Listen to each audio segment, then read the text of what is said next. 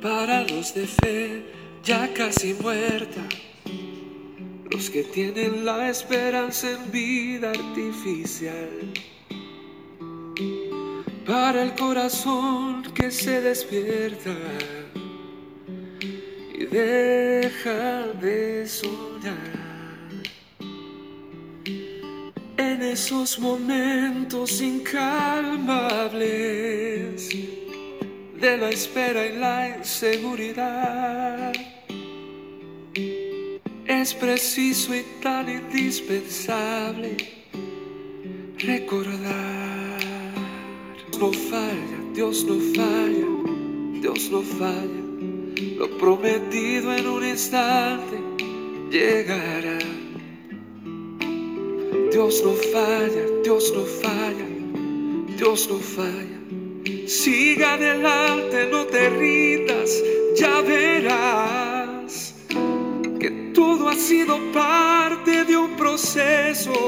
Muy buen día mis amados, que sean muy bendecidos, que la gracia de Dios les sostenga y lo haga más fuerte.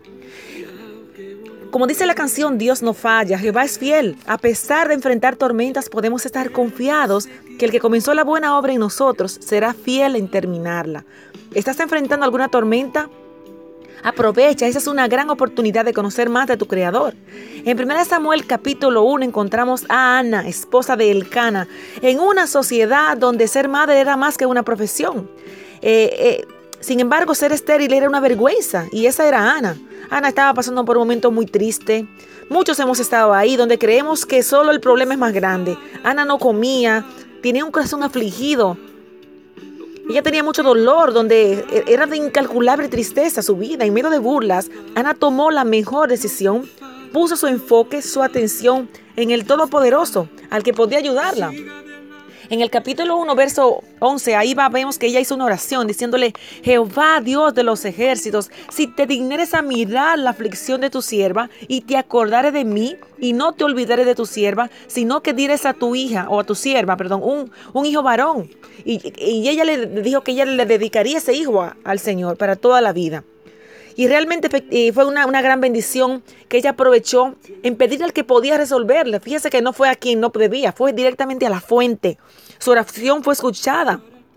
Dios le dio la bendición de tener un hijo varón, su primer hijo llamado Samuel. Sí, el profeta Samuel. Y más adelante le dio cinco más. Ana aprovechó el momento, yo pienso que el momento más, el punto más focal, más importante de su vida, el destape, el repunte más bien de su vida espiritual fue saber que Jehová respondió su oración, que en medio de su gran dolor fue a la fuente y tomó agua para vida eterna. Si estás enfrentando alguna tormenta de salud, familiar, económica, ve a la fuente, no pierdas tiempo, porque como dice la canción, Dios no falla. Amén. Dios no falla, Dios no falla. Siga adelante, no te rindas, ya verás que todo ha sido parte de un proceso, que el tiempo de la prueba pasará.